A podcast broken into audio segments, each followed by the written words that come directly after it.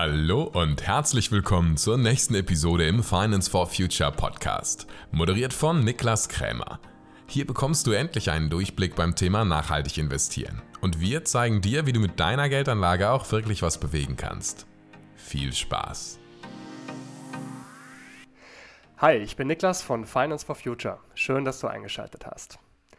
Lebensmittelverschwendung ist ein Riesenproblem. Allein in Deutschland landen jedes Jahr 12 Millionen Tonnen Lebensmittel im Müll. Knapp die Hälfte ist davon eigentlich noch genießbar, landet aber wegen so Sachen wie abgehaltenem Mindesthaltbarkeitsdatum oder auch so ganz banalen Dingen wie eingedrückten Ecken der Verpackung oder auch Druckfehlern doch im Müll. In der letzten Folge hier im Finance for Future Podcast haben wir es ja schon angekündigt. Jetzt beginnen wir unsere Werbepartnerschaft mit C direkt auch mit einem Interview. Wir sprechen mit dem Surplus-Gründer Raphael, wie er aus der Foodsharing-Bewegung heraus ein Social Startup gegründet hat und zwar auch mit der finanziellen Unterstützung des European Social Innovation Impact Funds, wenn ich mich nicht irre, sprechen wir gleich drüber. Also das heißt, da war auch das Thema nachhaltig investieren präsent.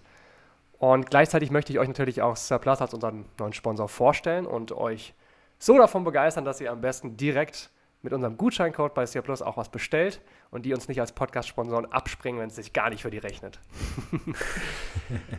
Hi Raphael, herzlich willkommen im Finance for Future Podcast. Schön, dass du da bist.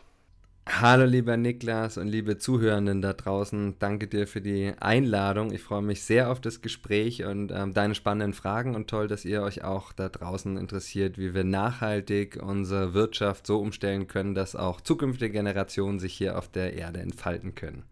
Sehr schön. Das sagt er mit einem Honigkuchengrinsen. Als lockerer Einstieg, damit auch unsere normale Zuhörerschaft nicht die Finanzthemen zu sehr vermisst, investierst du eigentlich selbst privat und wenn ja, wie? Huh, ähm, investiere ich? Ja, also ich glaube, ein bisschen investieren sehe ich noch weiter, als nur zu sagen, guck mal, ich kaufe mir hier eine Aktie oder da einen Bitcoin ähm, oder investiere in Startup, sondern ich glaube letztendlich, dass wir jedes Mal am Checkout oder auch an der Kasse wenn wir was zahlen, investieren wir letztendlich in, das, in die Firma, ähm, weil wir natürlich mit unserem Konsum irgendwo sagen, hey, ich finde dich super Firma, mach weiter so. Ähm, das heißt, mhm. ich glaube, Investitionen gehen darüber hinaus, ähm, über dieses klassische Investieren, was vielleicht die meisten Leute im Kopf okay. haben. Und da versuche ich auf jeden Fall ähm, sehr bedacht zu sein, bin da aber auch nicht perfekt. Das heißt, ich gehe auch hin und wieder in Läden, wo ich nicht mit allem d'accord bin, aber es ist dann einfach praktischer ähm, oder habe auch ähm, neue Geräte wie irgendwie ein Handy oder ein Laptop, wo ich weiß, da sind mit Sicherheit Ressourcen verwandt, seltene Erden, die nicht mit meinem ethischen Wertekanon übereinstimmen oder so. Das ist einfach heute auch noch, noch gar nicht möglich, ganzheitlich sich äh, mhm. nachhaltig äh, einzudecken und ähm, investieren selber noch nicht. Also ich habe zwar ein paar Bitcoins gekauft, ähm, jetzt nichts Großes, so ein paar hundert Euro, ähm, und habe auf jeden Fall natürlich ganz viel Zeit und, und Geld auch in Surplus äh, investiert und Klar. reingesteckt. Also das heißt, äh, das ist auch nochmal eine neue Komponente neben dem Investieren, dass man natürlich Euronen irgendwo reinbuttern kann und sagen kann, hey, ähm, ich glaube an an dich, Gründer, Gründerin, äh, tolle Sache ähm, und äh, möchte euch unterstützen. Ähm, und das kann man aber auch mit Zeit machen oder mit Netzwerk. Das heißt, wenn ich irgendwie ein mhm. Startup total stark finde und sage, da möchte ich, äh, das möchte ich, dass es groß wird, kann ich zum einen natürlich helfen, indem ich dort konsumiere, wie jetzt ähm, ihr da draußen. Lebensmittel braucht jeder, warum dann nicht bei Surplus online ganz bequem retten und dabei noch 35% sparen? Aber vielleicht sagt auch jemand, hey, ähm, ich habe irgendwie einen Partner ähm, für uns, also eine Firma, die vielleicht überschüssige Lebensmittel hat oder die uns auf andere Art und Weise irgendwie helfen kann. Das heißt, ich glaube letztendlich auch dieses Zeitinvestment ist auch ein ganz wichtiges Investment, weil ähm, oft ist es so, ich kann zwar irgendwas investieren, aber vielleicht habe ich einen viel größeren Mehrwert, den ich beitragen kann, indem ich irgendwelche Türen öffne ähm, oder indem mhm. ich Menschen äh, Tipps gebe. Und das mache ich auf jeden Fall schon seit sehr langem. Und dann, ähm, wenn wir irgendwann mit Surplus, ähm, ja, Exit oder am liebsten würde ich an die Börse gehen, wenn wir das dann äh, geschafft haben, dann freue ich mich aufs Investieren auch mit Geld. Ich fand es gut, dass du den Begriff Investieren auch mal geöffnet hast. Klar, wer ein eigenes Unternehmen hat, der investiert am liebsten all seine Energie und Geld ins eigene Unternehmen. Da ist die aus wirtschaftlichem Sinne auch die Rendite vermutlich am höchsten, aber auch der Impact natürlich. Also ich glaube, ihr habt mit eurem Startup sicherlich einiges an Impact und das war bestimmt auch nur möglich, weil du am Anfang auch ein bisschen Geld reingesteckt hast. Genau, Geld, Zeit, Liebe, äh, Durchhaltevermögen und ich glaube so ein bisschen, ja, als, als jeder, der da draußen schon mal was Blut, Schweiß und Tränen. Ja, Blut, Schweiß und Tränen ähm, im wahrsten Sinne des Wortes ist auch immer ein bisschen Rollercoaster, also Achterbahn, ja. das heißt geht auf und abwärts und immer wieder kommen Sachen, die unerwartet sind und ich glaube, dieses Dranbleiben ist ein ganz, ganz großer Schlüssel des Erfolgs, das heißt auch ähm, investieren äh, in etwas, an was ihr da draußen glaubt, ähm, vielleicht selber sogar zu sagen, hey, ich kann jetzt wieder irgendwo mein Geld anlegen, aber vielleicht habt ihr da irgendwie einen Traum, der in eurem Herzen schlummert, wo ihr sagt, das wolltet ihr schon immer mal irgendwie verwirklichen und vielleicht da einfach nach einem tollen ähm, Gründer, Mitgründerin suchen.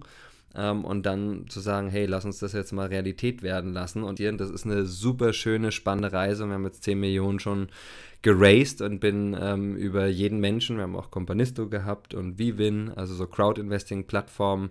Vivin war ja schon bei uns auch im Podcast zu Gast, Companisto bis jetzt noch nicht. Von denen habe ich sogar mal gehört, dass, die's, dass die relativ viel als Plattform noch einbehalten. Das ich glaube 25 Prozent der geraceden Summe, dass sie das irgendwie als Plattform einbehalten. Ich weiß gar nicht, ob das stimmt. Nee, also das äh, kann, das darf ich, glaube ich, hoffentlich sagen, dass das nicht 25 Prozent sind, sondern deutlich weniger. Trotzdem ist es natürlich eine beachtliche Summe. Ja. Dazu muss ich aber auch sagen, sagen, dass man neben dem Geld, was man von den, wir haben fast 700 Investoren und Investorinnen ähm, gewonnen ähm, darüber, dass dieses Geld sehr gut äh, angelegt ist, weil du natürlich ähm, deinem Startup auf einmal Zehntausenden Leuten vorstellst. Das heißt, du kannst ja, letztendlich Marketingkosten damit reinrechnen. Das wären ja dann auch ähm, potenzielle Kunden und Kundinnen, die wirklich hinter der Vision stehen, was wir machen. Und das ist ein ganz großer Mehrwert ja, wegen ist es teuer, ja, aber dafür kriegt man halt auch wirklich, ich sehe es jetzt so, ähm, fast 700 ja. treue Botschafter und Botschafterinnen, die hinter Surplus stehen und das in ihrem Familien-, Bekannten- und Arbeitskreis teilen. Und das ist viel mehr wert als diese Provision, die, die man da abdrücken muss. Mit Sicherheit. So, lass uns jetzt, hast du schon so viel Einzelfakten reingestreut, lass uns noch mal ein bisschen rauszoomen. Also, ihr seid ein inzwischen nur noch online Lebensmittelshop für gerettete Lebensmittel. Ich habe im Intro gesagt, ihr seid aus der Foodsharing-Bewegung heraus entstanden. Das hatte ich irgendwo gelesen. Kannst du uns da vielleicht mal einen Einblick geben, wie ist das Ganze gestartet? Ja, super gerne. Also äh, erstmal hat angefangen, als ich sieben Jahre alt war, habe ich zum ersten Mal gehört, dass Menschen hungern. Ähm, heute weiß ich, dass 800 Millionen Menschen unterversorgt sind, nicht genügend Lebensmittel haben und leider Millionen Menschen 2024 aufgrund von mangelnder Nahrung nicht erleben werden. Und ähm, ja, dachte, da muss ich irgendwas tun. Das war so als kleines Kind schon meine Vision, eine Welt zu schaffen, in der alle Menschen genügend zu essen haben. Ich wusste dann nicht genau, wie ich das machen soll und habe mich dann, ähm, ja, ich wollte in die Politik gehen, äh, wollte in, äh, also Entwicklungshilfe machen, habe dann aber irgendwann gemerkt, hey, äh, das ist alles nicht so was für mich und habe dann eine Reise gemacht ähm, ohne Geld, weil ich zwei Hochzeitseinladungen bekommen habe nach Mexiko. Ähm, mhm. Ich war in Holland am Studieren 2009 und die Hochzeiten waren beide im März 2010. Und dann dachte ich eben, ja gut, dann muss ich irgendwie anscheinend nach Mexiko ähm, gehen. Habe mir die Treibhausgasbilanz angeschaut und das waren dann halt so fünf Tonnen. Also in Deutschland stoßen wir gerade so elf, zwölf Tonnen Treibhausgase pro Jahr aus. Das ist aber sehr viel. Pro Person? Pro Person, richtig. Ähm, genau. Und das ist sehr viel mehr, als wir eigentlich ausstoßen äh, sollten. Also so zweieinhalb, drei Tonnen, sagt man, sollte es pro Erdenbürger, Bürgerin sein.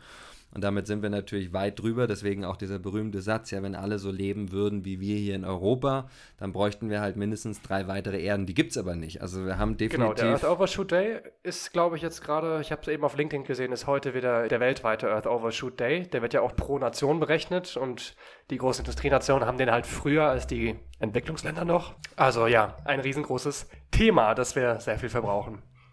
Ja, ja, volle Kanne, genau. Und ich habe mir halt ähm, gedacht, so, hey, da müssen wir irgendwas tun. Und natürlich kann man jetzt sagen, ja, die Politik muss sich ändern, die Wirtschaft muss sich ändern, aber beim Thema Food Waste ist es so, dass die 2,5 Milliarden Tonnen, ähm, das sind 18 Millionen Tonnen allein in Deutschland, die jedes Jahr verschwendet werden. Also du hast 12 Millionen genannt, die Zahlen gehen da immer so ein bisschen hin und her, aber ich glaube 18 Millionen Tonnen ist schon eher näher dran, ist von der WWF. Organisation, mhm. die Zahl, ähm, die 12 Millionen sind einfach nicht ganzheitlich berechnet. Also gerade was ähm, Landwirtschaft anbelangt, wo zwischen 10 und 50 Prozent schon gar nicht geerntet wird, weil es zu groß ist, zu mhm. klein, nicht den Standards, Normen entspricht. Deswegen ist eben 18 Millionen Tonnen, glaube ich, die richtigere Zahl. Und das ist einfach so ein unglaublicher Berg von Lebensmitteln, dass wir mit diesen, ähm, die wir da verschwenden, alle Hungernden dreimal ernähren könnten. Plus, wenn wir es aus der ökologischen Perspektive betrachten, 10% aller globalen Treibhausgase durch Food Waste entstehen. Also ist ein riesengroßer Hebel. Plus, dass es ja gar nicht heißt, wir müssen jetzt irgendwas erfinden, sondern wir haben ja die Lebensmittel schon. Wir müssen einfach nur die Supply mhm. Chain verbessern. Und wir müssen natürlich auch, weil die Hälfte der Lebensmittelverschwendung in Deutschland passiert zu Hause, die Achtsamkeit und die Wertschätzung für Lebensmittel steigern, weil wir können es uns leisten, ökonomisch da wieder 300 Euro pro Person in Deutschland pro Jahr zu verschwenden. Aber mhm. ethisch, ökologisch ist es eine Vollkatastrophe und das dürfen wir einfach nicht mehr machen, nur weil wir jetzt so viel Geld haben und ein sehr reiches Land sind. Ähm, einfach so, sagen wir, auch unwertschätzend und so ein bisschen achtlos mit Lebensmitteln umzugehen, weil der Name sagt ja schon Mittel zum Leben. Das sind Lebensmittel und das ist ähm, etwas, wo wir wieder eine größere Wertschätzung brauchen. Und wir, ja, ich glaube, wir müssen da alle ein bisschen auch an unsere eigene Nase uns fassen und sagen, ja, wie gehe ich damit um im Restaurant? Natürlich kann man mehr bestellen. Ähm, nimmt man es dann mit, wenn man zu viel ähm, oder mhm. die Augen größer waren als der Hunger wirklich? Ähm, aber wie gehen wir auch zu Hause damit um? Mhm. Ich habe dann ähm, auf dieser Reise eben sehr viel ähm, verstanden, äh, dass Lebensmittelverschwendung leider ein globales Phänomen ist. Es ist so 30 bis 40 Prozent, was weltweit von den produzierten Lebensmitteln nicht gegessen, sondern verschwendet wird und dachte dann so, hey, ich, ich muss da irgendwas ähm, tun. Und auf dieser Atlantiküberquerung, das habe ich ja alles ohne Geld angefangen, die Reise, ähm, bin ich auch mit einem Segelboot rüber getrennt, habe ich mich dann entschlossen, in einen Geldstreik zu treten. Also das heißt, die Greta mhm. Thunberg hat natürlich mit ihrem Schulstreik viel mehr Aufmerksamkeit geschaffen und hat es genial gemacht. Ich glaube, es gab keinen Menschen bisher auf der Erde, der innerhalb von ein paar Jahren so viele Menschen berührt hat, begeistert hat auch natürlich zu Kontroversen ähm, geführt hat, aber hat dieses Thema, hey, uh, we only have one planet, also lass uns doch mal auf diesen wunderbaren Planeten achten und wertschätzen. Ähm, das hat sie auf jeden Fall grandios gemacht, aber es war letztendlich mein gleiches Ziel mit dem Geldstreik, die Leute so ein bisschen Ausrufezeichen, Fragezeichen von Kopf zu halten und zu sagen, hey, lass uns doch mal alle gemeinsam schauen, was kann jeder Einzelne tun. Und die Politik und die Wirtschaft, die müssen wir auch mitnehmen. Aber wenn wir uns ändern als Privatkonsumentinnen, haben wir natürlich einen Einfluss auf die Wirtschaft und letztendlich auch auf die Politik. Und ähm, ja, so kam es dann dazu, dass ich der Reise schon angefangen habe, neben Mülltauchen, also das habe ich schon ein bisschen in Holland gemacht, die Lebensmittel aus der Tonne klauen, also wegschmeißen ist mhm. erlaubt. Wenn ich sie aber aus einer Tonne nehme, ist das Diebstahl. Ähm, mhm. Das heißt, da gibt es äh, gewisse Gesetze. Ähm, das wird sich auch, glaube ich, nicht ändern, weil ja, in Deutschland muss immer irgendjemand verantwortlich gemacht werden können. Wenn da jetzt eine Banane drin war mit einem Glassplitter und dann ähm, verdirbt sich jemand den Magen oder noch schlimmer, ähm, dann muss halt ähm, irgendjemand verantwortlich sein. Und dann kann man nicht sagen, naja gut, es mhm. war ja aus der Tonne oder so. Nee, sondern du musst sogar ähm, dafür sorgen, dass die Tonne, wo die Lebensmittel drin sind, die eventuell auch gesundheitliche Schäden ähm, verursachen können, dass die gar nicht zugänglich ist. So, deswegen habe ich gedacht, es muss da irgendwie einen Weg geben, wie man das legal hinbekommt, dass wir die Lebensmittel vor dem Wurf in die Tonne retten. Das habe ich dann nach meiner Rückkehr, ähm, bin wieder 2011 zurückgekommen nach ähm, Berlin. Meine Frau war schwanger, die kam auf die Reise dazu und ich habe dann erstmal neun Monate weiter containert und habe dann aber an die Supermärkten, ähm, unter anderem die Bio Company, eine Mail geschrieben und habe gesagt, hey, ich weiß, was in euren Tonnen drin ist. Ähm, ihr kooperiert schon mit der Tafel, super, aber es gibt Tage, an denen einfach noch was übrig bleibt und die Tafel holt es nicht ab. Können wir nicht für mhm. diese Tage eine Möglichkeit finden, dass ich die Lebensmittel euch rette. Ihr müsst dadurch weniger Entsorgungskosten bezahlen, die Mitarbeitenden fühlen sich wohler und die Umwelt freut sich auch, so wie die Kundinnen sind happier, dass sie mit jemand bei jemand shoppen, der das Thema Lebensmittelverschwendung ganzheitlich angeht. Und ähm, ja, und so ging es dann 2012 los mit der freiwilligen Bewegung Foodsharing. Ähm, das habe ich als Lebensmittelrettenbewegung hier in Berlin gestartet, wurde dann größer und größer. Ist mittlerweile die größte Bewegung, die sich europaweit äh, ehrenamtlich gegen die Verschwendung einsetzt. 600.000 Menschen sind mittlerweile dabei. Das funktioniert alles ohne Geld, also ein paar Vereinsspenden gibt es und zwei Minijobs, äh, Datenschutz und Schatzmeisterin. Ähm, und ansonsten machen alle Menschen da ehrenamtlich mit. 115 Millionen Kilogramm Lebensmittel konnten wir so schon retten bei 14.000 Locations in der Dachregion. Und ähm, die Bewegung äh, entwickelt sich auch stetig weiter. Also es ist wirklich toll, mhm. was wir mhm. da aufgebaut haben. Das alles so wirklich organisiert, strukturiert, dass man da auch nicht wirklich jemand braucht mit Geld. Ich glaube zwar, dass mittlerweile bei der Größe irgendwann schon sinnvoll wäre, aber meine DNA von diesen fünfeinhalb Jahren Geldstreik sind da so stark noch drin, dass sich da wahrscheinlich auch auf absehbare Zeit nichts ändern wird. Ähm, und ja, habe in meinen fünfeinhalb Jahren ohne Geld ein Buch geschrieben beim Redline Verlag, Glücklich ohne Geld. Ähm, Irgendwann werde ich mal ein Buch schreiben, glücklich ohne Geld und glücklich mit Geld weil ich glaube, Geld mhm. sollte nicht der Faktor sein, der einen glücklich macht oder unglücklich. Es kann beruhigen auf jeden Fall, aber ähm, dass wir alle, glaube ich, noch viel mehr schauen sollten, was ist eigentlich der Hauptfaktor für Glücklichkeit und Geld natürlich ein großes, starkes Mittel ist oder Werkzeug auch, um Träume zu verwirklichen. Mhm. Aber ja, wollte jetzt mit Foodsharing einfach zeigen, dass es ohne auch möglich ist ähm, und habe dann in der Zeit zwei Kinder bekommen mit meiner Frau, die mir auch ähm, ja, immer zum Glück treu an meiner Seite geblieben ist in diesen fünfeinhalb dogmatischen Jahren, die ich gelebt habe, ähm, wo ich bei Markus Lanz, Stern TV und 800 andere Medienhäuser unterwegs war. Mhm. Und ähm, habe dann irgendwie festgestellt, ja, jetzt brauchen wir Stabilität für unsere Familie. Ich will ähm, Geld verdienen, um die Miete zu bezahlen und nicht mehr ohne Geld, weil ich habe wirklich mein Konto aufgelöst und kein Geld angenommen, nichts ausgegeben und habe dann aber auch gemerkt, hey, das habe ich jetzt schon lange gemacht. Ähm, wie ist es denn jetzt möglich, mit Geld die Welt nachhaltig zu verändern? Und Geld ist ja eher was Neutrales und dann hängt es davon ab, wo investiere ich das oder wo konsumiere ich, mhm. wie sich das Geld entfaltet mit seiner Kraft. Ähm, und das kann im Positiven wie im Negativen sein. Ähm, und da kann jeder, hat jeder vielleicht einen anderen Wertekanon, ob Kinderarbeit oder Umweltverschmutzung. Weil ich glaube, die meisten ähm, sind sich heute schon bewusster, dass Geld eben doch eine krasse Macht ist, die wir haben und dass wir die dort hinein kanalisieren sollten, eben wo ich an der Kasse zahle oder wo investiere mhm. ich, wo ich auch wirklich vom Herzen dahinter stehe und vielleicht nicht nur für mich, sondern vielleicht auch für meine Kinder oder Enkelkinder, je nachdem wie alt ähm, Mann oder Frau ist, aber dass wir einen starken Einfluss haben auf unsere Welt ähm, und nicht nur zu sagen, er soll die Politik alles fixen oder die, die Wirtschaft hat es im Griff, sondern oder der freie Markt, sondern ich glaube, wir sind alle Teil dieses Systems, Teil des Kapitalismus und den Kapitalismus dürfen, sollten wir einfach peu à peu äh, transformieren hin zu einem enkeltauglichen Miteinander, einer Wirtschaft, die einfach auch schaut, was sind die planetaren Grenzen und wie können wir die bewahren. Mhm. Und ähm, ja, und dann habe ich ähm, nach dieser Foodsharing-Erfahrung ähm, 2017 Surplus gegründet mit dem Ziel, das Lebensmittelretten in die Mitte der Gesellschaft zu bringen. Also aus dieser Nische genau. Foodsharing, wo wirklich auch viele Leute aktiv sind, aber es können sich ja gar nicht alle Leute leisten, mittags oder abends um 20 Uhr zum Bäcker zu gehen mit zwei riesen Säcken äh, voller Backwaren und die dann zu verteilen, sondern zu sagen, hey, da gibt es Leute, die wollen Lebensmittel retten, die haben aber keine Zeit bei Foodsharing mitzumachen. Ich ermögliche es den Menschen jetzt ganz einfach von zu Hause mitzuretten. Wir hatten dann noch Läden, also bis zu sieben Stück in Berlin.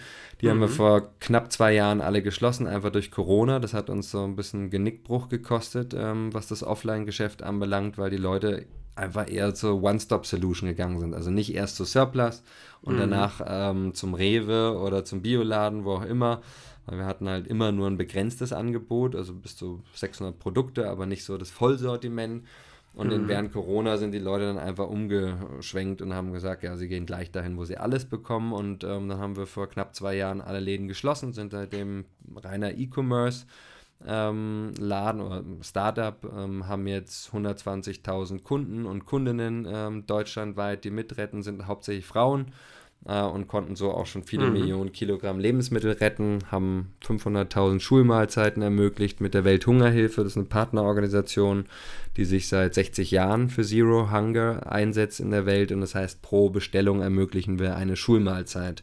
Ähm, mhm. Und das im ärmsten Land der Welt, wo die Leute 280 Dollar, das kann man, also das ist eines der ärmsten Länder der Welt, kann man sich gar nicht vorstellen, pro Jahr verdienen. Ähm, das mhm. heißt, da können wir wirklich auch einen äh, Impact leisten und ähm, den Kindern, dass sie eben Bildung genießen können mit einem vollen Magen und dadurch auch mehr zur Schule gehen, auch den Menschen wirklich helfen auf der Erde, die heute schon ganz klar ähm, ja, leiden unter Unterernährung. Und ähm, genau, das ähm, ist Surplus und wir freuen uns, dass immer mehr Menschen mitretten in unserem Online-Shop und da einfach das als eine Lösung sehen. Wir sind noch kein Vollsortimenter, das heißt, man kann nicht alle Lebensmittel bei uns bekommen, aber doch so easy 30 bis 50 Prozent, manche machen es auch 70 bis 80 Prozent kann mhm. man ähm, bei den fast 300 Produkten, die ständig wechseln bei uns im Online-Shop, ganz einfach von zu Hause mitretten und ähm, ja, eben dabei Gutes tun und letztendlich äh, eine Win-Win-Win-Situation, die wir da gemeinsam schaffen für die Umwelt, ähm, fürs eigene Portemonnaie, also für die Kundinnen, ähm, unsere Partnerfirmen, aber natürlich haben wir auch sinnvolle Jobs geschaffen und ähm, tun, tun was Gutes hier äh, in Deutschland, um die Lebensmittel, die irgendwie nicht mehr so gewertschätzt werden, aber immer noch bestens genießbar sind, in den Kreislauf zurückzubringen. Hast du denn das Gefühl, dass du nicht nur bei Foodsharing selbst und Surplus selbst natürlich was Gutes tust. Du kannst ja erzählen, wie viele Tonnen Lebensmittel ihr wirklich am Ende des Tages irgendwo neu verteilt und auch ja, dafür sorgt, dass die tatsächlich gewertschätzt und verbraucht werden, statt weggeschmissen. Hast du darüber hinaus eine Wirkung feststellen können? Hat es irgendwo zu Umdenken geführt? Haben gewisse Supermarktketten irgendwelche Prozesse verändert? Hat die Politik irgendwelche Gesetze verändert? Hast du da was anstoßen können? Hast du was bemerkt? Ja, voll. Also ich bin jetzt seit 14 Jahren dran an dem Thema und erstmal war ich ja total konsterniert und dachte, wie kann es denn sein, dass das ist ja ökologisch, ethisch so ein Schwergewicht. Also eigentlich glaube ich immer noch die größte Herausforderung für uns als Menschheit. Wir haben uns nur so ein bisschen dran gewöhnt, dass halt Lebensmittel verschwendet werden und Menschen hungern oder sogar an Unterernährung sterben. Und dass seitdem das Thema, ähm, nicht nur durch mich, ich habe da auf jeden Fall gerade in Deutschland bestimmt einen wichtigen Beitrag zu geleistet, aber zum Glück gibt es auch andere Menschen, die sich dafür einsetzen, NGOs, ähm, Tafel ganz vorne weg, ähm, die das seit ähm, über ein Vierteljahrhundert machen, aber auch immer mehr Startups, ähm, aber auch die Privatleute und eben auch die Wirtschaft, also jetzt auch Großkonzerne, die eben sagen, hey, das Thema ist heiß, da müssen wir irgendwas machen. Und äh, viele gehen auch mittlerweile darüber hinaus, anstatt irgendwie nur so im Corporate Social Responsibility äh, Prospektheft oder so, äh, ein PDF mhm. heutzutage, irgendein Ziel zu schreiben, ja, irgendwann, ähm, es gibt von den Vereinten Nationen und der EU und Deutschland das Ziel bis 2030 die Lebensmittelverschwendung zu halbieren. Ähm, darüber hinaus wirklich einen konkreten Actionplan auch vorzulegen und zu sagen, wir gehen das Thema jetzt an, indem wir in den Läden zum Beispiel selber die Artikel reduzieren, 30, 40, 50, teilweise noch mehr Prozente, anstatt dass man sie wegschmeißt, mhm. ähm, dass es immer mehr ähm, Startups das, auch dazu gerade, da hatte ich neulich mal was mitbekommen. Lind-Schokolade war es vielleicht. Die hatten fast abgelaufene Schokolade und ich meine, die wollten die vom Supermarkt reduzieren, durften es aber nicht, weil der Hersteller nicht wollte, dass seine Lebensmittel so für Ramschpreise verkauft werden. Das ist so eine Branding-Sache gewesen. Und dann wurden die wirklich aktiv weggeschmissen und man durfte sie gar nicht reduzieren. Das ist vom Hersteller auch so eine Spiel, so eine, einfach so ein Spiel, was vorgegeben wird. Ne? Das heißt, sie dürfen da gar nicht sagen, hey, es läuft ab, äh, halber Preis. Da gibt es solche äh, Fälle auf jeden Fall. Also sag mal, die, die, ähm, die Gründe, warum es Lebensmittelverschwendung gibt, sind vielfältig und die Einstellung von den Konzernen oder auch den Produzenten mhm. ist, sind vielfältig. Also gibt es auch manche, die mit uns kooperieren, die sagen, hey, ja, ähm, könnt ihr gerne retten, wir bezahlen ja auch noch was dafür, aber wir wollen da nicht in die aktive Kommunikation gehen. Das heißt, mhm. gerade ähm, alteingesessenere Unternehmen, die denken oft, ähm, ja, wenn man Lebensmittel ähm, dann anstatt sie wegzuschmeißen, in den Kreislauf wieder zurückbringt, da hat, hat die Marke, die Brand quasi einen negativen Touch, so ungefähr, hey, die mhm. haben es nicht hinbekommen, da ist ja was übrig geblieben.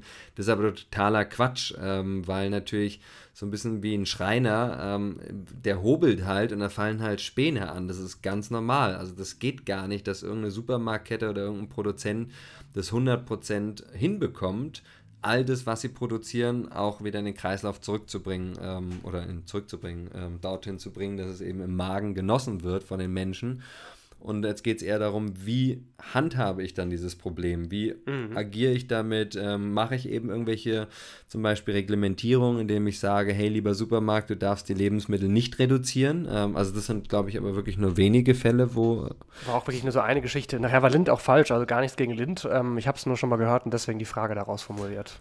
Genau, wir hatten auch schon andere, die uns gesagt haben, teilweise auch größere, so, hey, ja, ich finde es total cool, aber die Chefetage oben, die das einfach seit Jahrzehnten einfach so machen äh, und da ist das einfach eingepreist, auch die Lebensmittel wahrscheinlich sagen, mhm. hey, das kommt bei uns nicht in die Tüte, ähm, wir wollen das gar nicht, wenn überhaupt vielleicht außerhalb von Deutschland, irgendwie auf dem ähm, osteuropäischen Markt, da darf das noch verkauft werden, aber hier in Deutschland wollen wir gar nicht, dass unsere Brand dasteht, so, hey, ähm, wir haben es nicht hinbekommen, alles normal zu verkaufen. Und ja, klar passiert aber und ich habe aber jetzt einfach wirklich in den letzten Jahren gemerkt, auch mit, mit Surplus, wo wir jetzt mittlerweile mit 900 Firmen insgesamt zusammengearbeitet haben, was das Retten von Lebensmitteln anbelangt, dass da einfach immer mehr ähm, offen sind und auch uns selbst anschreiben und sagen, guck mal, ich habe hier ein Problem, ich habe hier äh, Überschüsse, Reste, ähm, Sortimentsbereinigung, ähm, Saisonware etc.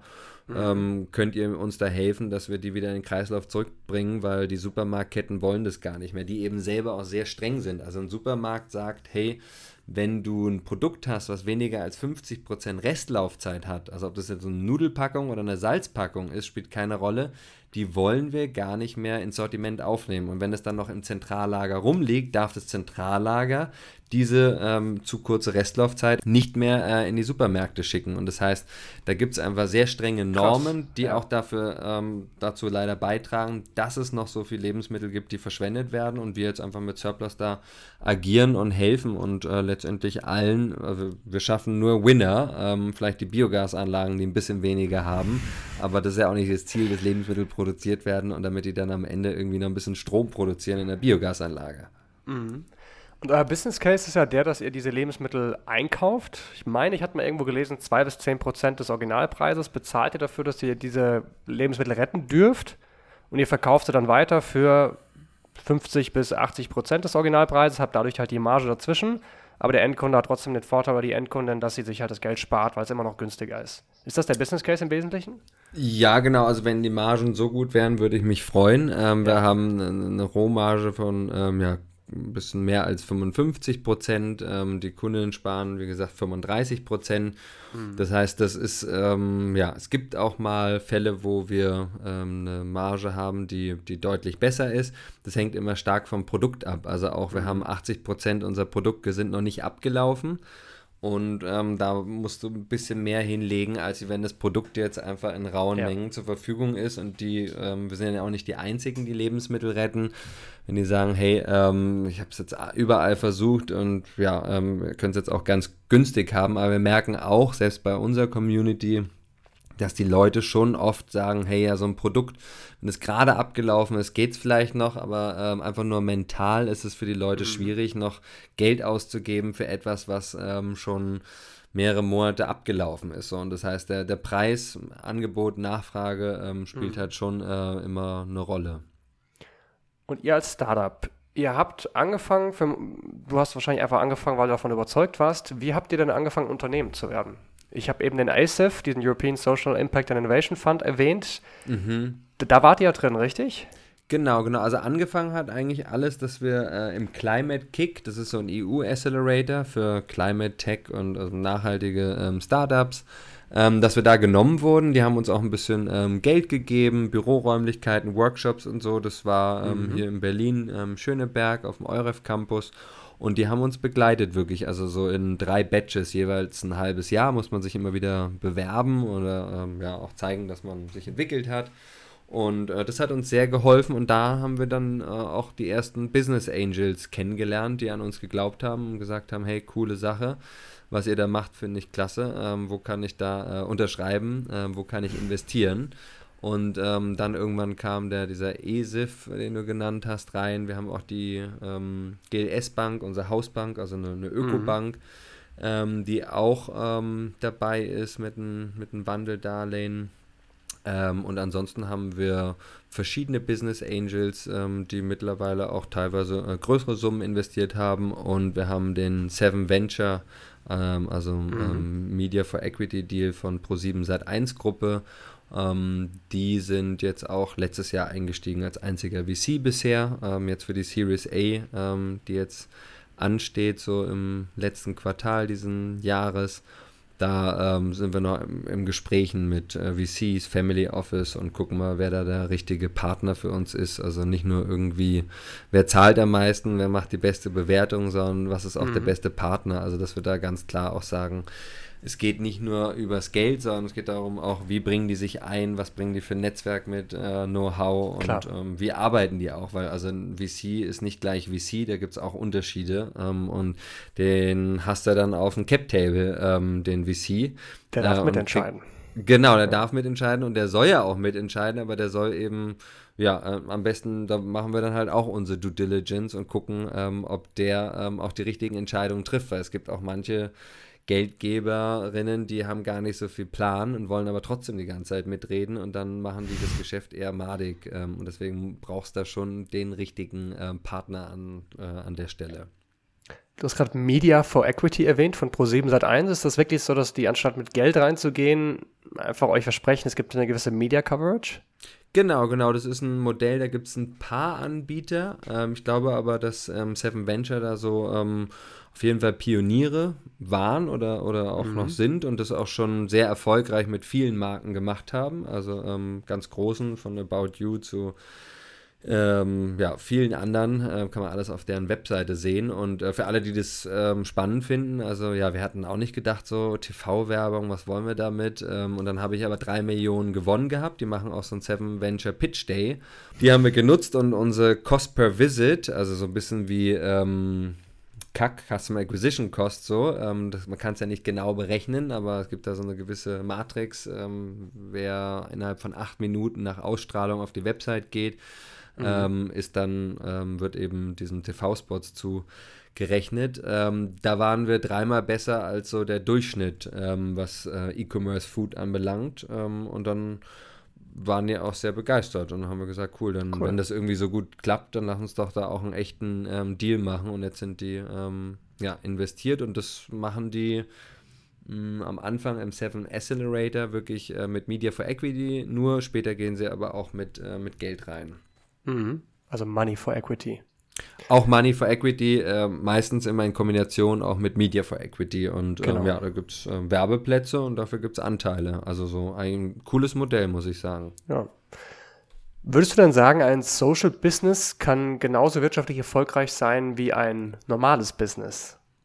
Ich würde sagen, es muss sogar, äh, wenn nicht noch erfolgreicher, weil ich sehe es schon so, ähm, ich glaube, AI wird uns bestimmt ein bisschen helfen. Das hat natürlich auch seine Risiken, aber das ist jetzt einfach so, dass AI ähm, sehr schlau wird und sehr viele mhm. Lösungen schaffen wird. Aber wenn das ganze Social Impact, Startup-Gedöns, wenn es nicht auch wirtschaftlich mindestens genauso erfolgreich ist, und ich glaube sogar, es gibt auch Studien darüber, dass erfolgreicher ist, nur dann bekommen wir wirklich nicht Milliarden, sondern wir brauchen äh, Billionen investiert äh, in eine neue Ökonomie, in eine nachhaltige. Mhm. Ähm, und das ähm, gehört ganz klar zusammen. Das heißt, auch jeder, der da draußen sagt, er will irgendwie einen Social Impact oder so weiter machen, nur zu sagen, das ist irgendwie philanthropisch oder so, dann kann man auch einen Verein aufmachen. Aber es genau. muss am Ende auch ähm, ganz klar der Weg sein, es gibt Geld zurück und am besten eben nicht nur einen einfachen Multiple oder so, sondern ich glaube auch an unsere Investorinnen, die wir haben, dass die es wirklich ernst meinen äh, mit der Welt, mit ihrem Einsatz und die kaufen sich dann nicht noch eine weitere Yacht oder so, sondern die wollen das Geld weiter Haben ja dann schon eine, ne? Wenn sie noch eine weitere nicht brauchen. Genau, also ich weiß gar nicht, ich kenne jetzt keinen. Das ist dann der Anwälte ohne Yachten e.V. Ja. also ich kenne keinen Investor von uns, der jetzt eine Yacht hat, aber nur als, als, ja. äh, als äh, Gedankenspiel, so hey, es geht nicht genau. darum, da kaufe ich mir noch eine weitere Karre oder Yacht oder Flugzeug oder was auch immer, sondern ich glaube wirklich, ähm, die Investoren, die in uns investiert haben, die meinen es ernst und das heißt, wenn die dann mit einem Multiple rausgehen, also das heißt das Dreifache, Fünffache, Zehnfache von dem, was sie investiert haben in Surplus, äh, in den nächsten Jahren auch wieder zurückbekommen, dann glaube ich, werden die dieses Geld nehmen und in weitere Impact-Startups investieren. Und genau mhm. das brauchen wir. Das heißt, es ist so ein bisschen wie so eine, ähm, ein positiver Schneeballeffekt. Das heißt, umso mehr Investorinnen mhm. in nachhaltige Startups investieren, diese auch ökonomisch erfolgreich werden, kommt Geld wieder zurück und es kann wieder mehr Klar. Geld in den Sektor, in den nachhaltigen investiert werden. Und genau das brauchen wir jetzt. Ich weiß nicht, ob du Andreas Rickert kennst. Der war ja auch mal hier im Podcast. Der ist ja im philanthropischen Bereich unterwegs und der meinte auch, es gibt Impact Cases, die sind einfach gleichzeitig ein Business Case, andere nicht. Andere sind kein Business Case, die brauchen trotzdem Geld, dafür sollten wir philanthropisches Geld verwenden. Aber für die Impact Cases, aus denen man auch ein Business Case machen kann, bestes Beispiel ist immer erneuerbare Energien, in eurem Fall eben auch Lebensmittelrettung. Da sollte man doch bitte keine philanthropischen Mittel drauf verschwenden, sondern dann lieber halt sagen, hey, wir haben hier Investmentmittel. Mhm. Das sind Menschen, die wollen auch einen Return, die sind vielleicht darauf angewiesen, wenn jetzt Privatmenschen für ihre Altersvorsorge investieren, ist meistens nicht der erste Schritt, in ein Startup zu investieren. Aber grundsätzlich, wenn man sagt, hey, ich will das Geld schon irgendwie zurücksehen, das ist ja vollkommen fein. Man hat vielleicht gute Verwendung für das Geld noch vor, ob es die Altersvorsorge ist oder was auch immer. Dann kann man damit trotzdem genauso schön Impact haben, nur halt eben bei anderen Impact Cases, als vielleicht man das mit Spenden tun kann. Volle Kanne. Also ich glaube, es gibt auch ganz berechtigt tolle äh, Projekte, die philanthropische Unterstützung brauchen. Das heißt einfach nur ja. Geld spenden. 100 Prozent, das machen wir ja auch mit der Welthungerhilfe. Äh, genau. Und da geht es nicht um Business Case oder so. Ähm, aber äh, ich glaube, dass ähm, Surplus auf jeden Fall so ein Case ist. Ähm, in den USA gibt es schon Firmen, die machen damit über eine halbe Milliarde Umsatz mit mhm. geretteten Lebensmittel-Online-Shop. Und das funktioniert da sehr gut. Die sind da einfach ein bisschen schneller und weiter, haben aber auch schon eine halbe Milliarde Funding bekommen. Wir sind ja jetzt gerade erst am Anfang Series A ähm, und wollen genau. dann weiter wachsen, aber das ist auf jeden Fall ganz wichtig ist, glaube ich, ähm, weil es auch schneller skalierbar ist meistens, ähm, wenn es eben ein Business Case ist, wo man sagt, ja, es kriege ich auch genau. irgendwie bootstrapped hin, aber zu sagen, hey, eigentlich glaube ich, ist es eigentlich fast in der Verantwortung der Gründer und Gründerinnen zu sagen, das ist hier ein skalierbares Modell und wenn ich das schneller hochbekomme, dann kann ich einen schnelleren, größeren Impact haben und dafür ist es doch auch in Ordnung, Gelder anzunehmen von Investoren und Investorinnen, die daran glauben, damit eben schneller mehr bewegt werden kann oder das ähm, multipliziert werden kann oder so. Also von daher mhm. sehe ich das mhm. ganz, ganz entscheidend sogar für die Transformation in eine enkeltaugliche Zukunft und Andreas Rickert ist da ein großer Leuchtturm, auch was äh, Impact Investing anbelangt, aber auch philanthropische ähm, Aktivitäten hier in Deutschland in die richtigen Kanäle ähm, zu, zu bringen mhm. und zu sagen, hey, guck mal, du hast Geld und damit hast du auch irgendwo eine Verantwortung ähm, hier in der Gesellschaft. Oder positiv formuliert einfach Gestaltungsmöglichkeit. Äh, äh, finde, genau. Verantwortung ist immer so ein bisschen so Fingerzeig, ja. aber es sind immer zwei Seiten der Medaille. Du kannst einfach die Welt damit gestalten. Warum solltest du es nicht tun? Also voll, ganz einfach. Voll, finde ich schön. Gestaltungsmöglichkeiten ja. ähm, und auch da wieder nicht nur die Leute, die jetzt irgendwie äh, viele Millionen auf dem Konto haben, sondern wir auch alle, auch wenn da nicht so viel auf dem Konto ist, jedes Mal, wenn wir konsumieren wir wählen genau. nur alle paar Jahre an der Urne, aber wir wählen jedes Mal am Checkout, jedes Mal an der Kasse, wählen wir ähm, die Firma. Und da können wir uns ja auch letztendlich jedes Mal hinterfragen, hm, ist das wirklich die äh, idealste Lösung, wo ich jetzt gerade konsumieren möchte oder äh, wo ich investieren möchte? Oder gibt es vielleicht was, ähm, wo ich noch mehr mit meinem Wertekanon auch ähm, ein gutes Gefühl habe dabei? So, und damit ihr noch mehr Richtung den amerikanischen Vorbildern skaliert, Richtung halbe Milliarde Jahresumsatz, ja. haben wir uns ja was. Wie, wie viele Tonnen Lebensmittel wären das? Kannst du das grob hochskalieren? Wenn ihr bei einem halben Milliarde Jahresumsatz wärt? Äh, boah, ähm. Das ist Dreisatz. Ja, du, äh, du, bist, äh, du bist lustig. ähm, also wäre also, auf jeden Fall lieb, viele Lebensmittel. Viele Lebensmittel, naja, also äh, zumindest kann man sagen, ähm, dass wir in, äh, in Deutschland, wie gesagt, gerade bei 18 Millionen Tonnen sind, die weggeschmissen werden. Davon gibt es Millionen Tonnen, die rettbar sind. In der EU sind es insgesamt ähm, mehr als ein, äh, ein Dutzend äh, Millionen Tonnen.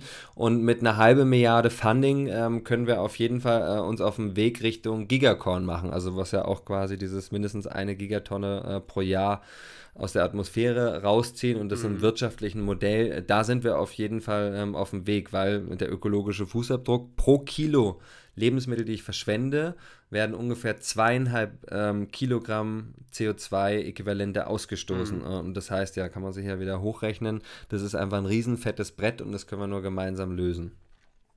Und das können die Zuhörer und Zuhörerinnen im Finance for Future Podcast jetzt auch mit C lösen. Jetzt kennen sie euch. Und wenn ihr Surplus mal ausprobieren wollt, haben wir für euch einen Gutscheincode. Und der lautet F4F10. Also Finance for Future 10. Damit kriegt ihr 10% Rabatt auf die erste Bestellung. Ja, auf jeden Fall ausprobieren, äh, würde ich sagen, und genießen, weil das ist das Schöne beim Lebensmittelretten. Es macht nicht nur Freude, es ist sinnvoll, ist auch gut fürs Portemonnaie, aber ähm, dass diese Lebensmittel, die man sagt ja auch, das Auge ist mit und aber das Herz ist am Ende auch mit. Und wenn du weißt, hey, guck mal, diese Lebensmittel, die habe ich jetzt gerettet und die kann ich jetzt genießen, das schmeckt einfach noch besser. Und deswegen, ja, deutschlandweit liefern wir nach Hause mit DRL Go Green. Ähm, und ja, ähm, kann jeder ab 40 Euro äh, auch versandkostenfrei von zu Hause ganz bequem mitrennen zum Appetit machen. Was ist dein Lieblingsartikel, den ihr schon versendet habt? Ich weiß es bei euch, das ist die Cashew Mousse, Cashew Butter. Genau, wir haben auch ein geil. paar Eigenmarken äh, oder eine Eigenmarke Surplus und ja. da verschiedene Mousse und ich mag aber gerade Macadamia Mousse äh, absolut und Pistazienmousse ist so lecker. Das gibt es auch gerettet. Das gibt es gerettet und das gibt es auch ständig, weil das sind Überschüsse aus der Produktion. Genau, bevor das Pistazienmousse noch bio vergast wird, dann essen wir es lieber. Gut, Raphael, vielen Dank, dass du zu Gast warst und viel Erfolg euch auf jeden Fall weiterhin noch. Und ich freue mich auch auf die nächste Bestellung, die bei mir ankommt. Danke, Niklas. Danke euch da draußen fürs Mitretten.